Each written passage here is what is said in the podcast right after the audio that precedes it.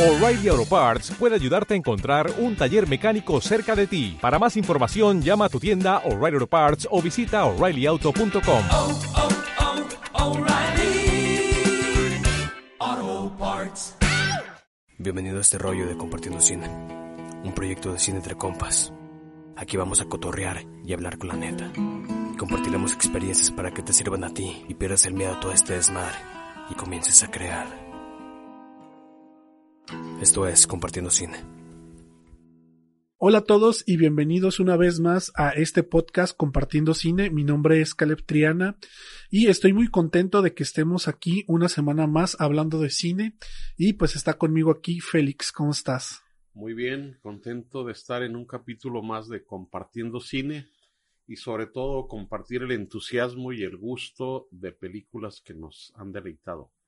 Perfecto. Pues el día de hoy, si ya lo vieron en el título, vamos a hablar de dos películas eh, históricas en diferentes épocas de la historia, pero que hablan de, de, di- diferentes circunstancias y que pueden eh, tener ciertas relaciones, pero bueno, vamos a hablar de, de ellas. Una de ellas es Radioactive, que abarca la vida de eh, la, la científica Marie Curie, que quien, es quien descubre la radioactividad, ¿no? Y por otro lado tenemos la película de El Mauritanian o The Mauritanian o El Mauritano que abarca un poco la historia de, de, de un pers- de una eh, de un preso pues de manera injusta en eh, un, un, un centro eh, llamado Guantánamo en eh, que es que era una base de Estados Unidos donde tenía pues presos eh, según esto terroristas pero sin necesariamente tener pruebas sólidas y pues de eso va un poco desarrollar la película. Pero bueno, para comenzar vamos a hablar de la película de Radioactive o Radioactivo de sobre la vida de Mary Curie y pues no sé si qué, qué quieras decir. Bien, ubicarnos en qué contexto ocurre esta historia. Es principios del siglo XX, 1900. Eh, en realidad esa es la biografía de Marie Curie y ella nace en el 67 y muere en el 34. Este es el periodo que abarca a grandes rasgos, pero concentrándose sobre todo en el periodo donde es premiada con dos premios Nobel, eh, uno, uno en física por la trabajo sobre radioactividad y en 1911 le dan el Nobel por química por los dos elementos que descubre y que eh, además de descubrirlos trabajó mucho con ellos, determinó su peso, sus características, etcétera. Es donde más aborda la película este periodo, digamos entre 90, y- entre 1898 y 1911, pero eh, te menciona aspectos de cuando ella muere, de su niñez, o abarca todo este periodo. Este es el periodo en el que nos ubica. Pero además, desde las condiciones de ser mujer en este periodo, en Polonia no se permitía ir a la universidad a las mujeres. De hecho, ya tiene que estudiar de manera clandestina. Para lograr hacer una carrera universitaria va a París.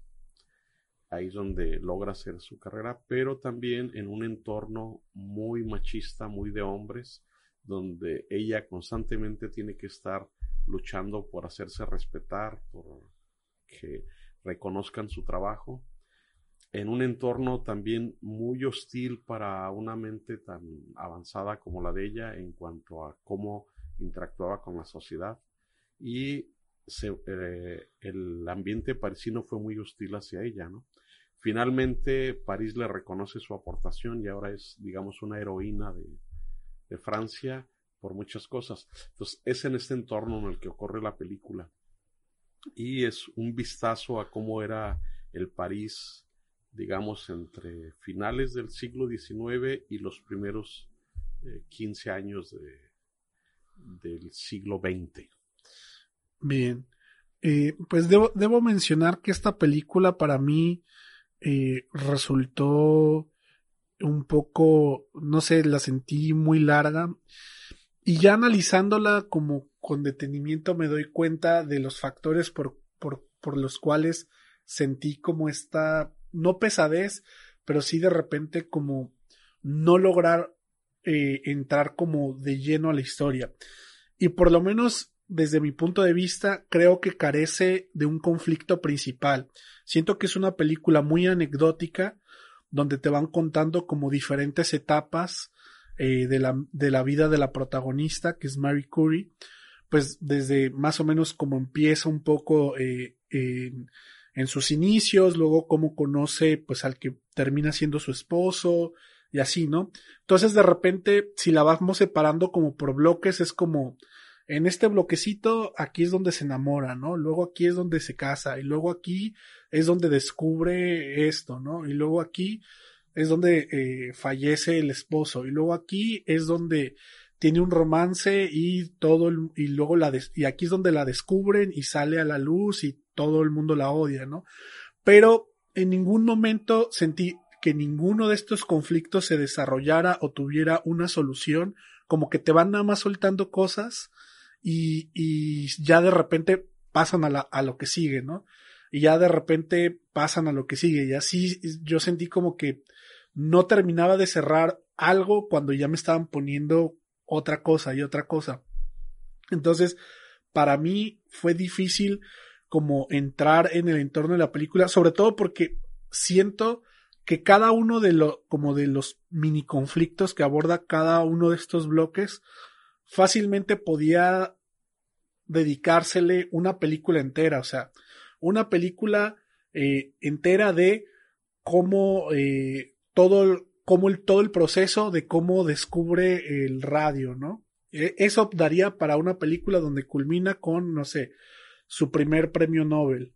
Luego, quizá otra donde abarque el tema eh, del, de de este rechazo que, que tiene por parte de eh, la, comunidad francesa por la muerte de su esposo y que luego tiene un amante, etcétera, ¿no? Entonces, eh, siento yo que, que, carece, por lo menos para mí, de un conflicto fuerte que una a toda la trama. Son como pequeñas anécdotas separadas donde pues realmente pues lo que conecta todas esas, anécdotas pues es el personaje principal que, que, es ella, ¿no? Que aún con todo y eso creo yo que si no conoces o más o menos tienes una idea general de, de, de, este personaje histórico, podría uh, ser como una puerta de entrada para eh, después sumergirte más al, a todos los hechos históricos que, que representan a, a, a este personaje, ¿no? Entonces, como puerta de entrada me parece bien, como película siento que carece como de un conflicto principal. Sí, hay un riesgo en hacer este trabajo.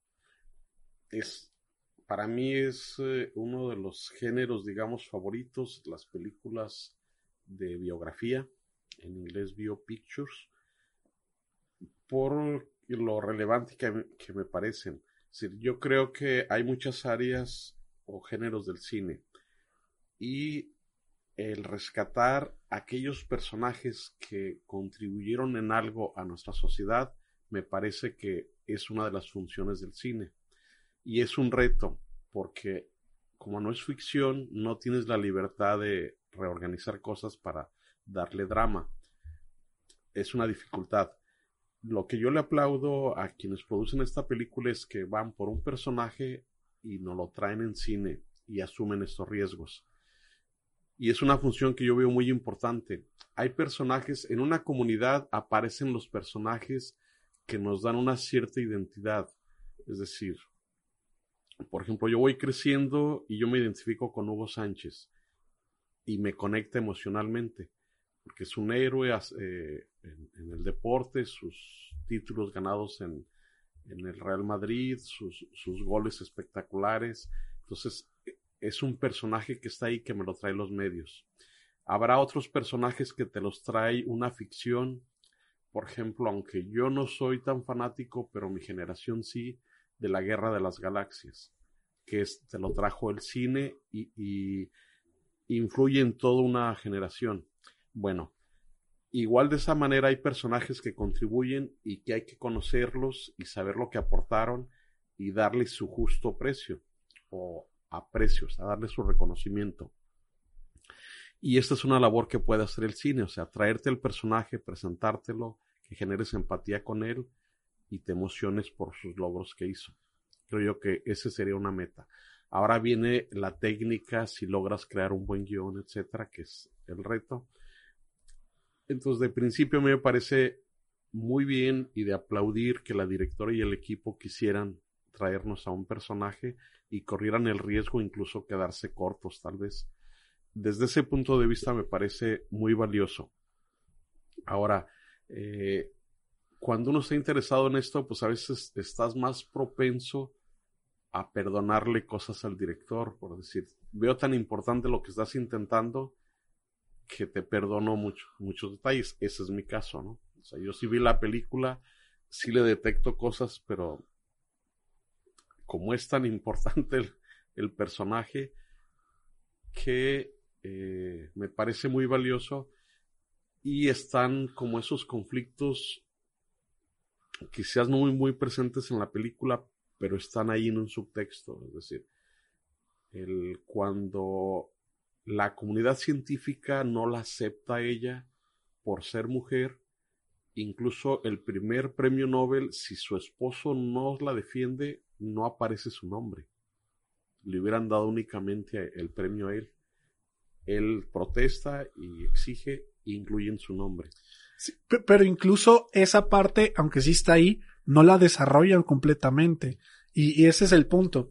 Yo creo que, a diferencia de ti, creo que si traen un personaje tan grande como este, sería, me, creo que lo contrario, ¿no? No perdonarles que omitan estas cosas que realmente son los que hacen el drama del personaje y que son parte de la vida real de lo que le pasó, no tienes que inventar nada. A lo mejor puedes tomarte ciertas licencias, pero, pero sí darle foco a eso. Y yo siento que eso, yo pensé que de eso iba a ir la trama, pero se resuelve en dos minutos o en menos, ¿no? Y, y ya pasan a la siguiente cosa. Sí, creo que eh, uno de los detalles es que se apegaron mucho al libro en el que se basan. Es un libro animado donde cuentan esta historia y entiendo que la directora se apegó mucho a él. Es decir, pudieron haberlo tomado de base, apropiado y recontar la historia. Lo que sí veo es que eh, la historia de Marie Curie no está contada.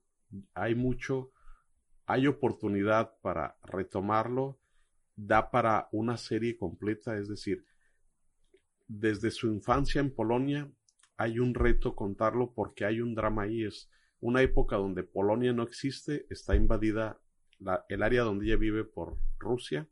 De hecho, ella habla cuatro idiomas, el ruso por el contacto que tienen con las autoridades rusas. Su papá es maestro, entonces tienen que tener contacto y se maneja en ruso. Habla alemán, Ahí sí el alemán no sé por qué, cómo fue. Eh, el francés lo habla porque se va a Francia y para poder estudiar ahí. Y además de polaco. Entonces cuando eres fluido en cuatro idiomas, casi en automático, pienso yo que tienes una mente muy bien amueblada, ¿no? Bueno, el conflicto para poder estudiar siendo mujer en Polonia ya da para todo un drama. El cómo decide irse a París y cómo resolvió estudiar y hacer dos carreras en un periodo muy breve. Ya su licenciatura, la primera licenciatura creo es en física, la logra en dos años, siendo extranjera y demás, cuando aún en la vida actual, ¿quién hace una licenciatura en dos años? Algunos, como nuestro presidente, se llevan varios años, ¿no? y ella termina esa carrera, luego se inscribe en otra carrera que es matemáticas y también lo hace en un periodo muy breve y además siendo sobresaliente. Todo eso nos da también para qué dificultades superó, cómo las superó. yo veo ahí para hacer una serie muy completa varios capítulos. Eh, de esta película yo destacaría, o sea, ¿qué sí tiene? Yo pienso que tiene una actuación soberbia de Rosamund Pike, quien interpreta a Marie Curie, y probablemente es su mejor trabajo interpretativo hasta hoy. Eso me parece que está ahí y yo sí los invitaría a ver cómo la interpreta, con qué fuerza, con qué expresiones. Y el esfuerzo de la directora por tratar de transmitirnos la importancia de sus contribuciones, haciendo una especie de entre retrocesos y avances, a 50, 60 años adelante, de que sus investigaciones siguen vigentes aún al día de hoy, 100 años después de sus aportaciones, todavía en los tratamientos contra el cáncer, en muchas cosas está ahí presente su, su aportación. Eh, no sé si lo logra o haya que leer o documentarse más para entender que su aportación es muy vigente y repercute en la vida de todos nosotros y la directora intenta transmitirlo.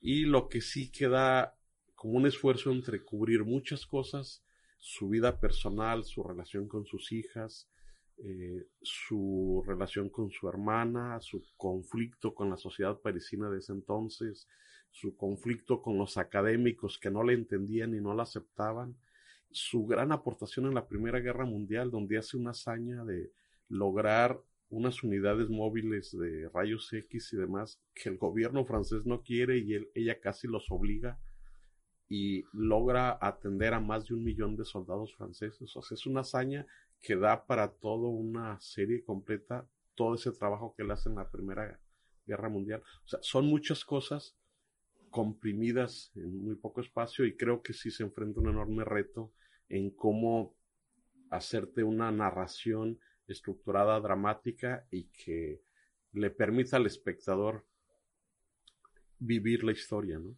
Sí, creo que creo que a veces el reto eh, real de hacer una biopic es saber qué momento de la vida de tu personaje tomar. Porque si creo que algo que es real es, eh, si quieres abarcar mucho, no te va a dar tiempo pues de contar toda la vida de un personaje en dos horas, ¿no? O ponle tú que quieras hacer una película larguísima, tres, cuatro horas, aún yo creo que ni con tres horas eh, le podrías hacer justicia a, un personaje histórico de ese calibre. Eh, por ejemplo, quisiera eh, poner de ejemplo una película eh, de hace unos años que es A Darkest Hours, Las Horas Más Oscuras, que es una biopic sobre la vida de, de Winston Churchill, pero toman como base un momento muy significativo dentro de el gobierno de Churchill, que es el, el, arribo de, de los navíos este, civiles al puerto de, de Dunkerque, ¿no? Que de hecho también hay una película que casi creo que salió el mismo año de Christopher Nolan, pero aquí pues es, él, él tiene que tomar esta decisión difícil que nadie quiere tomar, ¿no? Y a través de este momento fuerte en la vida de este personaje, podemos conocer su temperamento, cómo piensa, eh, cómo ve la vida, eh, cómo, las manías que tiene, su pasado, y tan solo te cuentan ese momento, ¿no? Yo creo que es, eh, creo, bueno, voy, voy a decir algo que quizá no se debe decir porque dicen que una película no debe ser lo que uno quiere, sino lo que es, ¿no? Pero eh, me voy a tomar como la licencia de decir, creo que si, que si se hubiera tomado o en algún momento alguien quiere retomar la vida de, de pero toma un momento muy específico donde cambia la vida del personaje o donde transiciona, puede contar más nada más con ese, e, e, ese pedacito de, de historia, ¿no? Que querer abarcar toda la vida o la mayor parte de la vida creo que, que se te pueden salir muchas cosas de las manos. Y por eso siento que, que siento que esta película eh, te da muchas, te dice muchas cosas y tienes que estarlas ahí pescando, ¿no? Y, no las termina de desarrollar. Bien, otro detalle es eh, desmenuzando un poco la película, encontré que el cinefotógrafo que trabaja en esta película, pues es un viejo conocido, ¿no? Es el que ganó el Oscar por Slumdog Millionary. Eh, también es el fotógrafo de Primero ellos mataron a mi padre, First They Killed My Father, de, de esta Angelina Jolie como directora. Sí, sí. Eh, Snowden, la película 127 horas.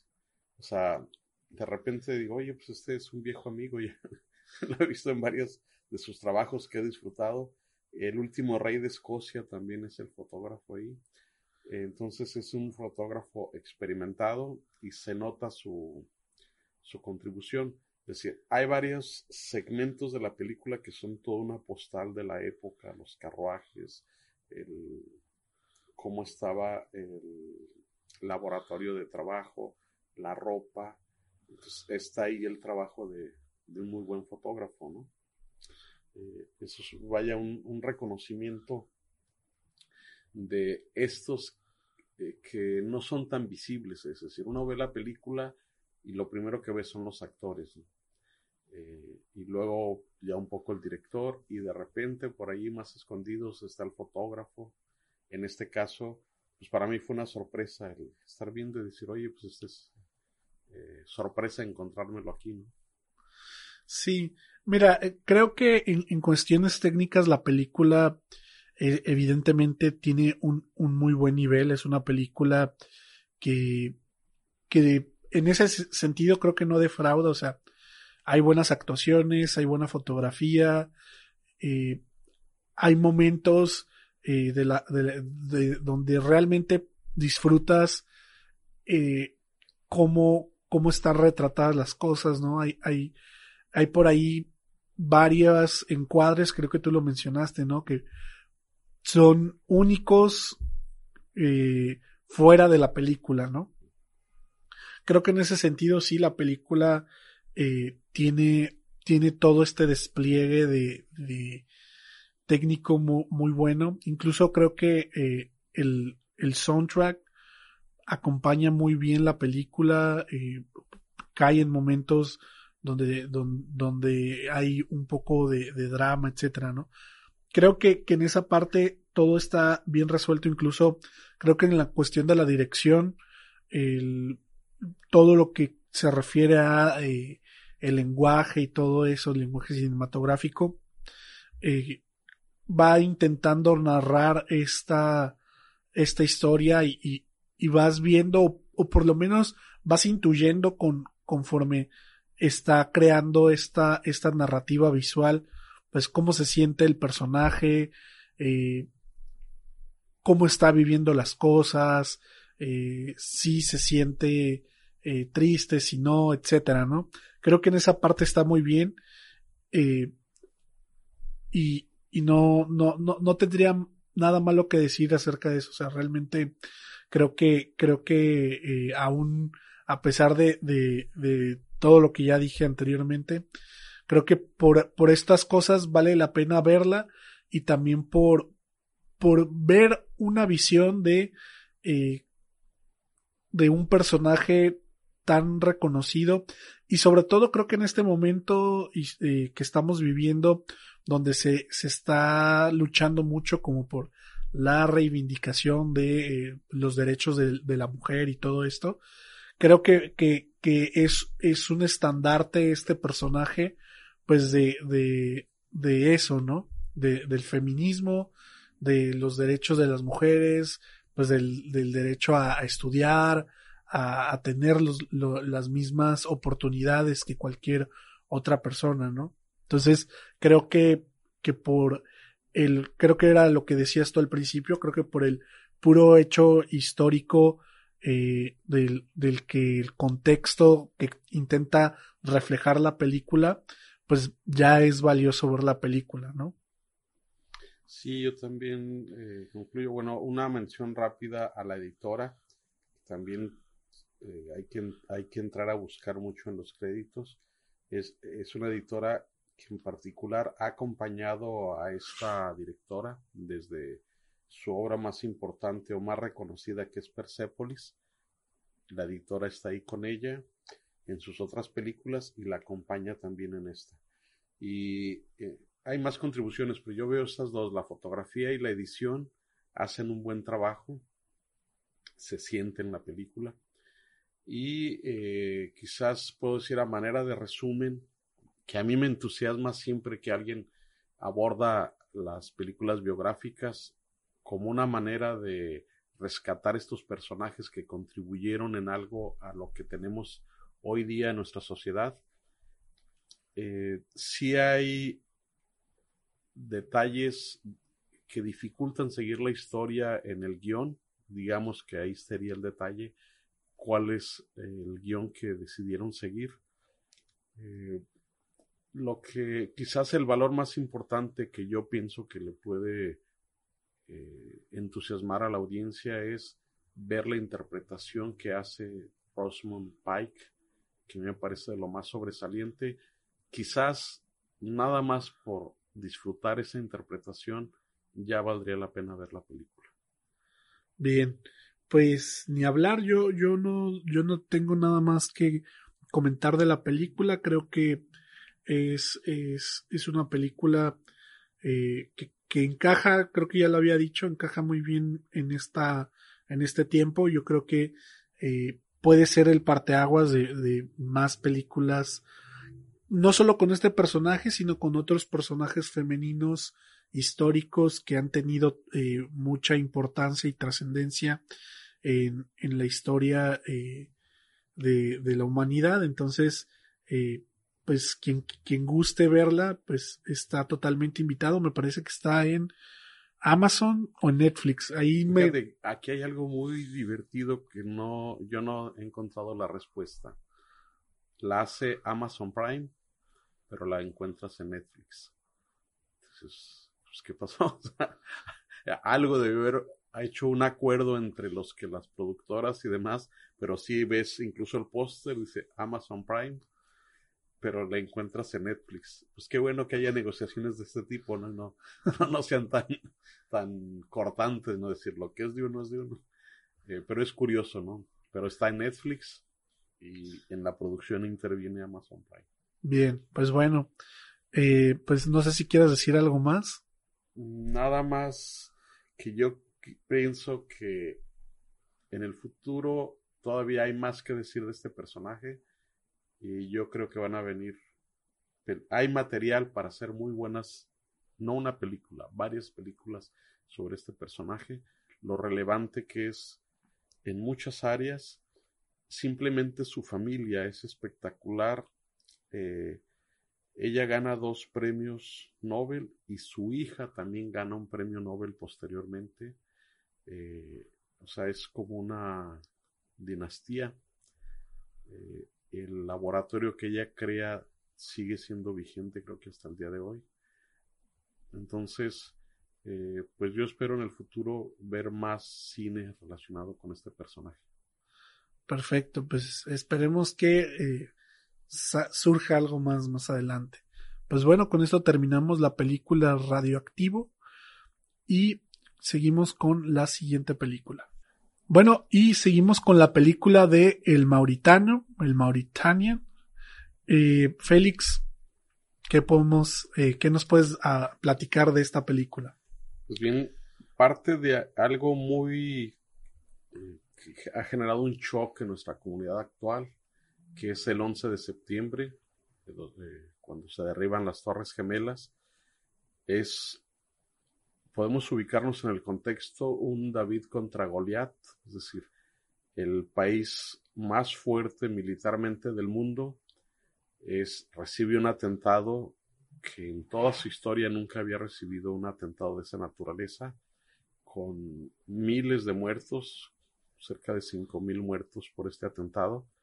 Obviamente en su orgullo está muy lastimado y además tiene la capacidad económica y militar para ir a buscar sospechosos a cualquier rincón del mundo. Entonces, es este contexto donde van y encuentran cualquier sospechoso que tuviera algo que ver, fueron por él y lo encarcelaron. Hay una cantidad muy importante de gente que finalmente era inocente. O sea, lo arrestaron porque algo tenía que ver, algún día saludó a alguien, recibió una llamada, cualquier elemento en el interés de ellos encontrar a los culpables y castigarlos, fueron por todo aquel sospechoso.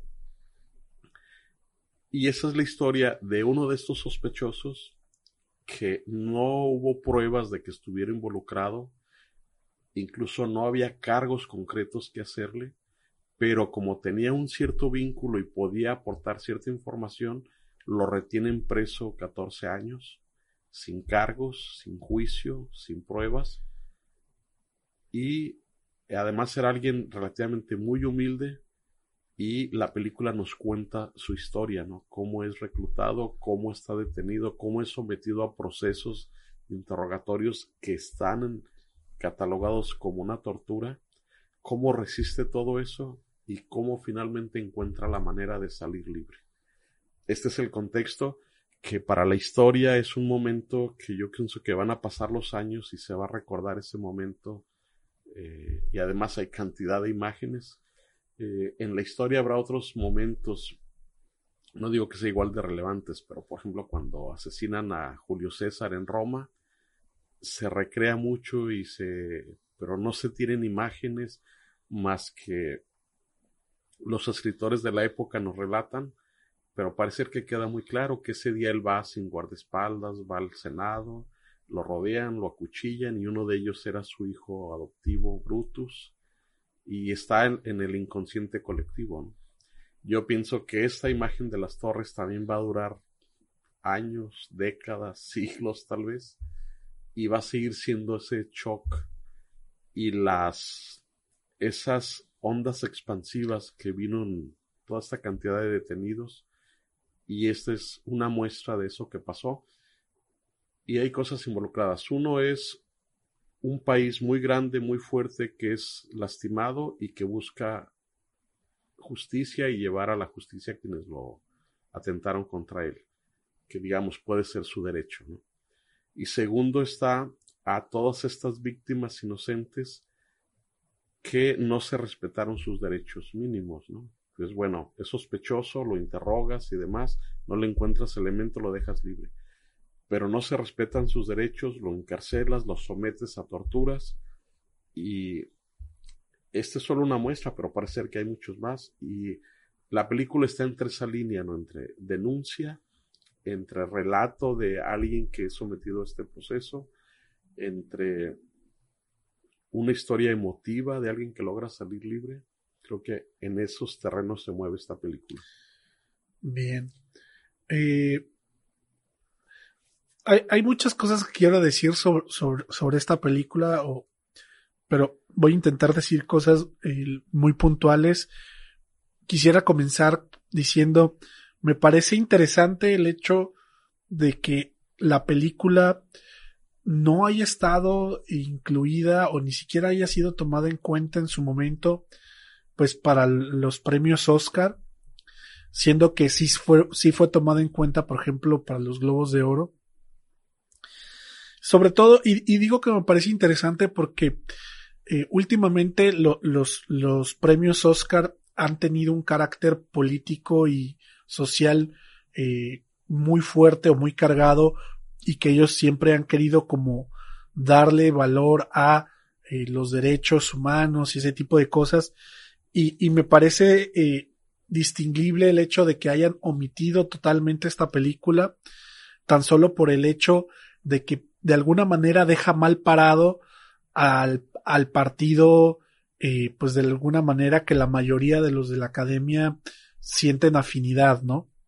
Lo único que voy a decir sobre eso. Entonces, eh, entonces es, e, ello habla de que realmente, pues, si están eh, interesados en los derechos de, la gente, como lo mencionan, todo esto, que eh, toda esta carga política o realmente va más por el, eh, la ideología política que está inclinada hacia un lado, ¿no? O hacia, o hacia un partido muy específico, ¿no? Creo que es una reflexión interesante y creo que podría, eh, una vez viendo la película, podría llevarte a cuestionar realmente qué pasa con, con la Academia de Hollywood. Eso es un, nada más es como un, un parteaguas.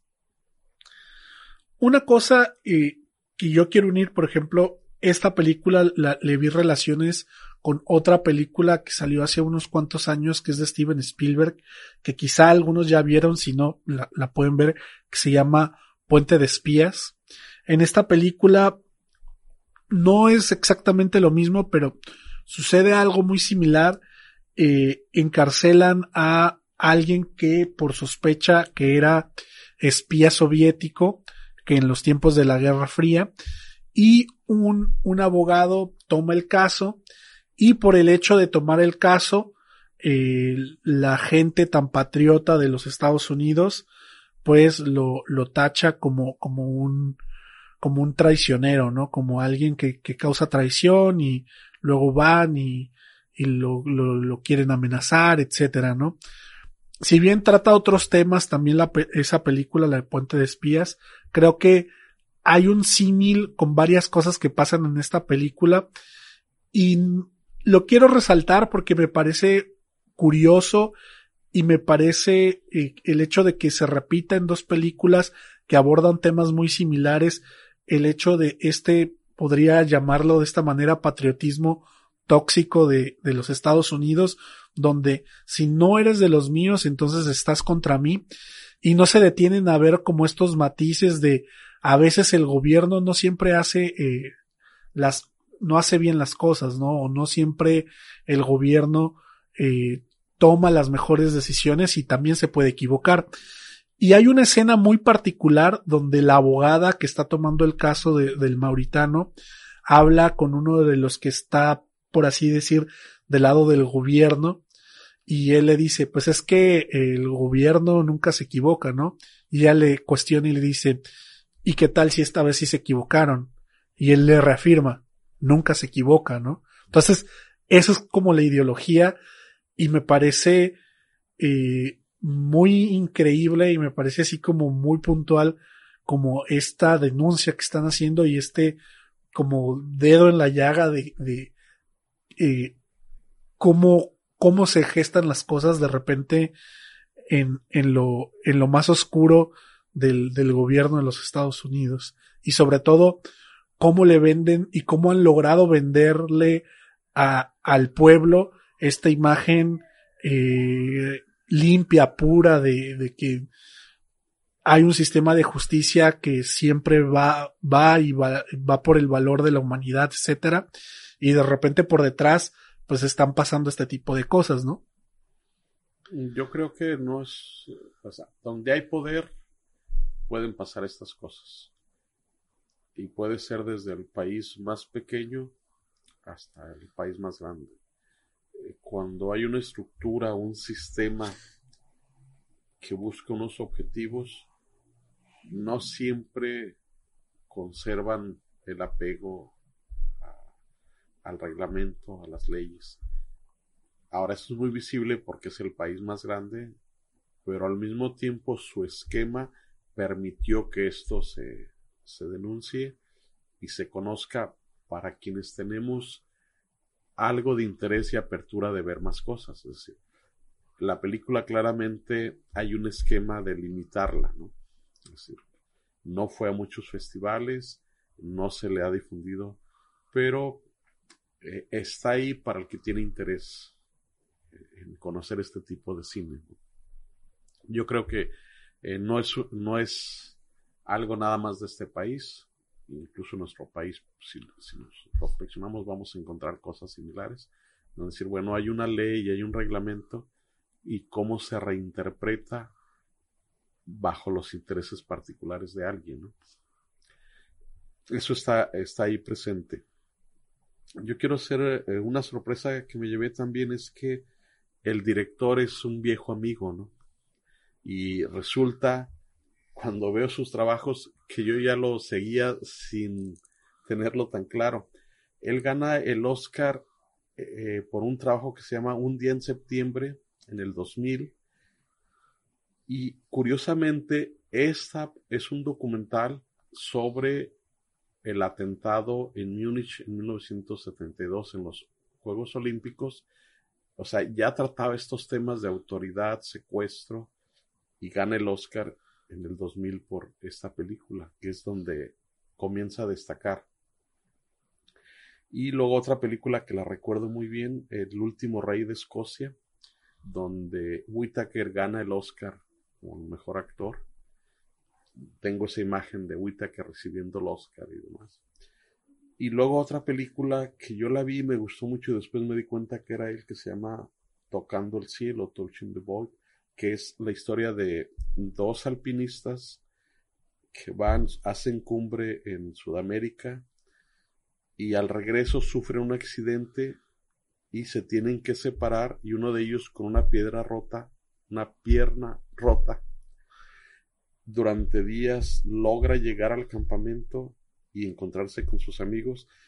Entre el mundo del alpinismo hubo una polémica donde acusaban al otro alpinista de haber abandonado y los dos tienen sus argumentos, se explican. La película está muy bien hecha, o sea, te lo narra muy bien.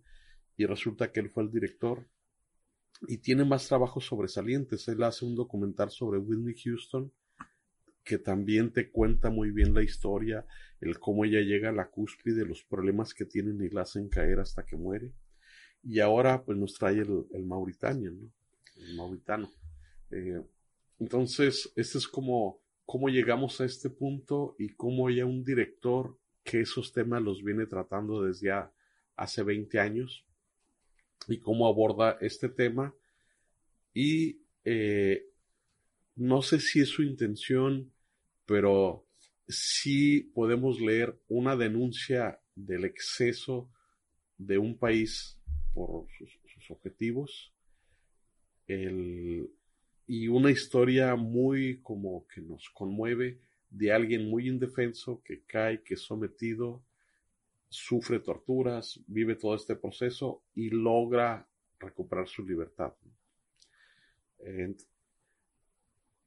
el otro punto es que me parece que igual que la película que comentábamos hace un momento, me parece que intenta abarcar muchas cosas. Abarca eh, su vida familiar, su relación con los carceleros, eh, una amistad que traba con otro preso en condiciones muy difíciles porque únicamente se oyen la voz, no saben quién es en particular, sus datos. Eh, eso a su vez le da un cierto suspenso, pero la película absorbe mucho de la energía y el tiempo en esto. El desarrollar la abogada, que también es todo un personaje, su asistente, los conflictos que se dan entre ellos, el drama que se da con el fiscal, el que está encargado de acusarlo, donde al principio él va con toda la intención de, creo que hasta pedir pena de muerte, y conforme va investigando va cambiando y se va dando cuenta de que no hay los suficientes elementos hasta cambiar. es muy complejo.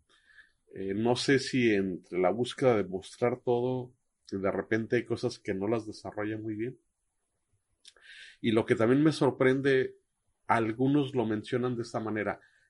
Cuando llegas al final y conoces a los personajes reales, algunos dicen, me pareció más interesante el personaje real que el, que el recreado.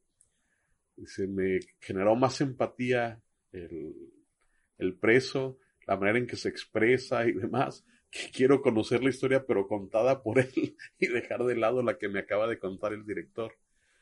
No sé ahí si fue un acierto el presentarlo al final de esa manera.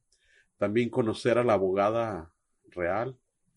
Eh, sí se da eh, estos, estos elementos, ¿no? Entonces yo creo que hay un riesgo del director que me parece bien que lo haya tomado en cómo cuenta la historia y cómo logra involucrar a su público, ¿no? Y, dejar esa, eso que tú mencionas ahí sobre la mesa. Es decir, hubo, entre comillas, un complot contra la película para que no estuviera en foros más importantes como los Óscares, los BAFTA y otros. O sea, habrás recibido algún tipo de, complot. Claro. Eh, hablando de, del director, bueno, primero quisiera como puntualizar algo que, que, dijiste y si es, fíjate, sí creo que la película abarca muchas cosas, de hecho creo que tiene muchas historias, bueno, tiene como tres historias paralelas, ¿no? Que es la, la de el personaje principal, que es el mauritano, la de la abogada que está siguiendo el caso, y la del fiscal que, que está en, a favor del gobierno, ¿no? Son, son estas tres. Pero, a diferencia, por decir, que mencionabas la película anterior, la de Mary Curie, aquí sí hay un hilo conductor, sí, sí hay un conflicto que une a los tres, ¿no? Que es eh, el personaje principal, ¿no? La liberación de que, eh, de él, ¿no? O sea, él quiere salirse de ahí, evidentemente. La abogada le va a ayudar a buscar la manera de cómo salir. Y por otro lado, el otro que funge en un, un poco como antagonista, pues está buscando que él no salga, ¿no? Incluso que, que tenga una pena más grande. Entonces, como ese conflicto es el hilo que une a los tres, creo que a pesar de todo vas comprendiendo y te vas involucrando con los personajes porque dices, sientes como esa sensación de ya están cerquita, ¿no? Y de repente, no, todavía falta, ¿no? Y, y ese estire del suspenso, pues te mantiene involucrado con los personajes. Una cosa que mencionaste también acerca del director, creo que se nota mucho el oficio del director en cómo elige los planos eh, y sobre todo cómo va, cómo elige la manera de narrar las cosas. No es una manera totalmente lineal, o sea, estamos viendo unas cosas como que suceden como en un presente en la película, pero de vez en cuando hay como una especie de flashbacks al pasado. Y me gustó mucho la manera en cómo diferenciamos el pasado del presente. El presente en la película está hecho con un aspecto de radio más alargado, con como un, un le llaman un 2, un 2.5 creo es, que es como más alargado, que no es el total, no, no es el que es como más cuadrado, es como un poco más rectangular de lo normal. Y por otro lado, cuando vamos a los flashbacks del pasado, donde lo están torturando y todo eso, elige un aspecto de radio, este, cuatro tercios, que es como un poco más cuadrado, que te genera esa sensación como de, de, más encerrado, ¿no? Que como eh, evidencia más el hecho de que te quiere transmitir eso de, de, de, la, de la claustrofobia, un poco de, de que está así súper pequeño. De hecho, creo que una cosa que me parece destacable, aparte de eso que acabo de decir en los temas técnicos, es eh, pues la fotografía, sobre todo cómo iluminan en ciertos planos que, que, que te generan cierto shock y eh, el, el, el diseño de producción en general, ¿no? Cómo logran, por decir, en, en los, en la, en las celdas y todo, transmitirte esta sensación eh, de encierro, de, de, de, un lugar extremadamente pequeño y creo que, que, se, que se logra muy bien. Sí, se nota el oficio y además el fotógrafo, eh, yo lo ubico, que es el fotógrafo de la película Steve Jobs con Danny Boyle. Eh, entonces también es curioso cómo en eso de ir viendo películas te vas encontrando con eh, sorpresas de gente que ya habías visto sus trabajos y te habían llamado la atención por, por algunos detalles. Y sí se nota este manejo y el oficio de, del director. Eh, también resaltar que el, esta película se logra, o más bien es parte de la historia y te lo plantean en la película, que por las dificultades de obtener información, encuentran que si el preso escribe el diario y le, escribe, es una manera de que la abogada se entere de muchas cosas que de otra manera era muy difícil. Y esto lo convierten en un libro, que es como el diario de, no me acuerdo si es diario en Guantánamo, bueno, este libro se publica y se convierte en un elemento de presión para las autoridades y que fue encontrando adeptos a la causa. Y este libro es parte central en, la misma película porque no es nada más como el recuento de las cosas, sino fue un factor de presión para que ocurrieran cosas y a su vez es la base de la película, o sea, es de donde se nutre el equipo de guionistas para eh, hacer el guion, que es un, una parte eh, importante y eh, pues es todo, ¿no? Sí. Sí, y, casi al final de la película, de, una vez que acaba la película, salen varias como textos, como diciéndote un poco de, de, las cosas que sucedieron. Y una, una de las cosas que mencionan es que el libro sí fue, sí fue altamente censurado por el gobierno de los Estados Unidos, ¿no?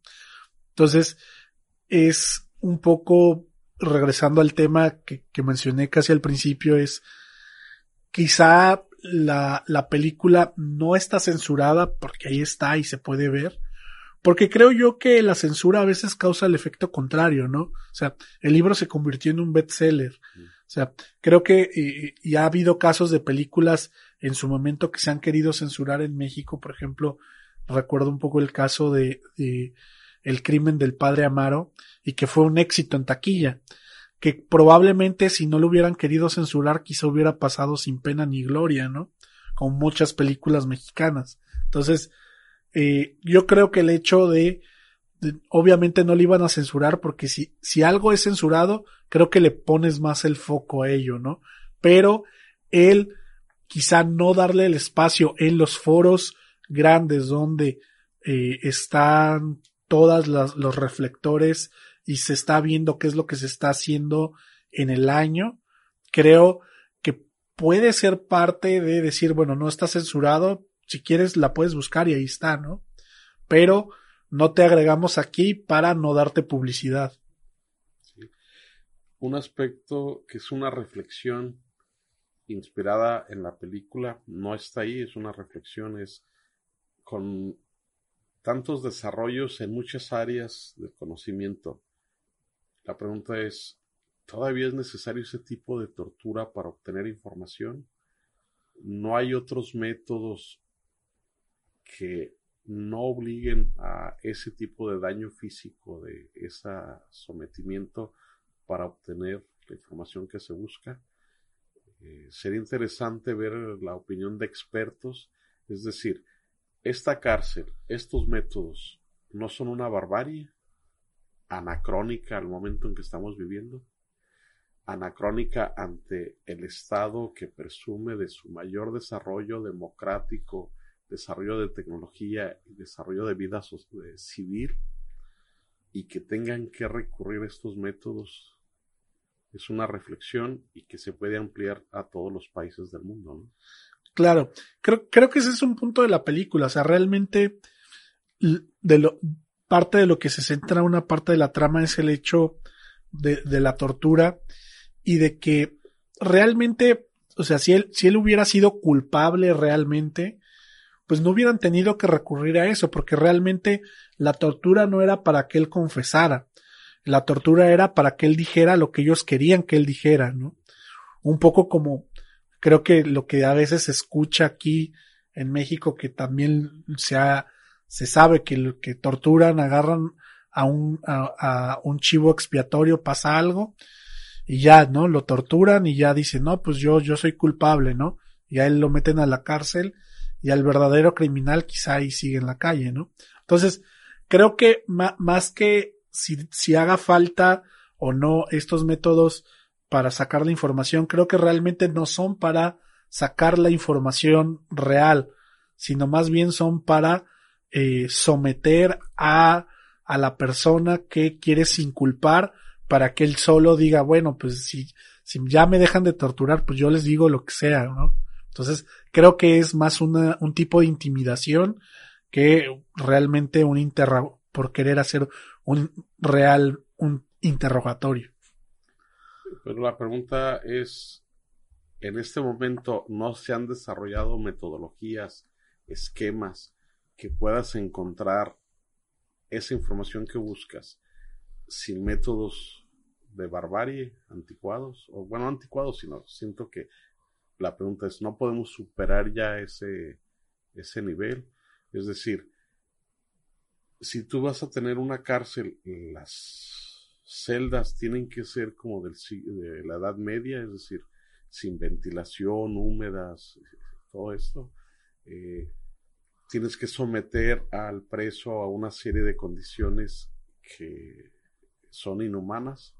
Eh, yo pienso que son motivos de reflexión, ¿no? Decir, a ver, el fin justifica estos medios, estos med- medios que vas a utilizar son dignos de esta época y de este nivel de conocimiento. No sé, de repente no va a faltar alguien como el Bronco que diga, no, pues al que robe hay que cortarle la mano, ¿no? Decir, bueno, pues claramente no, no es de esta época, ¿no?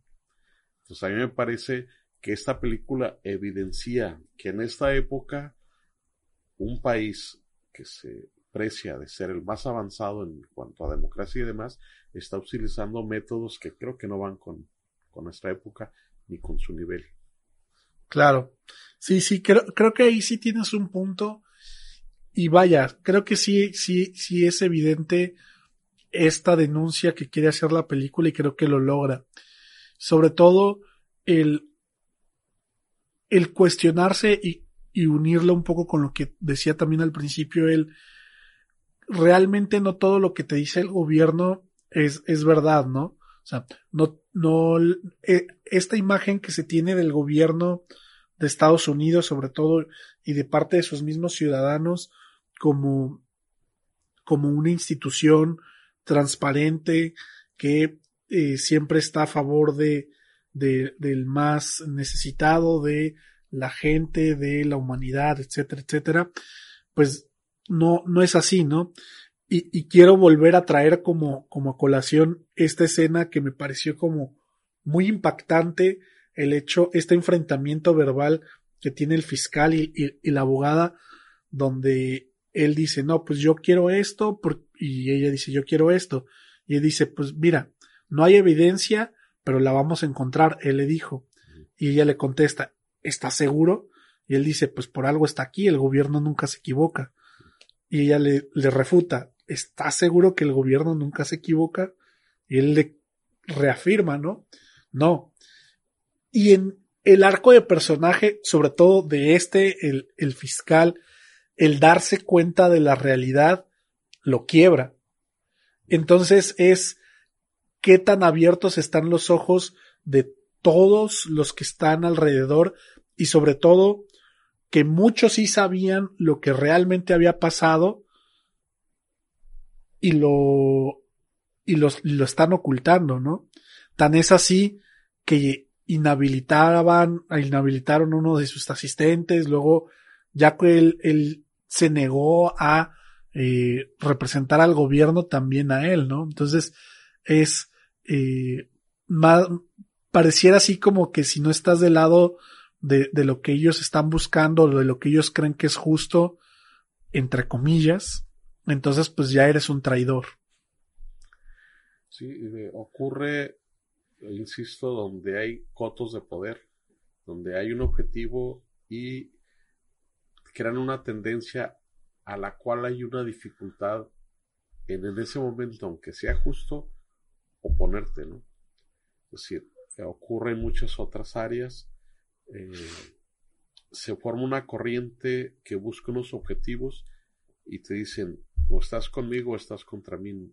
No, no se habla ni de conocimiento ni de certeza, sino un objetivo. Y si no estás en este grupo, fácilmente te tachan en ese aspecto. Traidor al no estar con ellos en ese objetivo que tienen. Que después puede resultar la evidencia de que estabas en lo cierto, ¿no?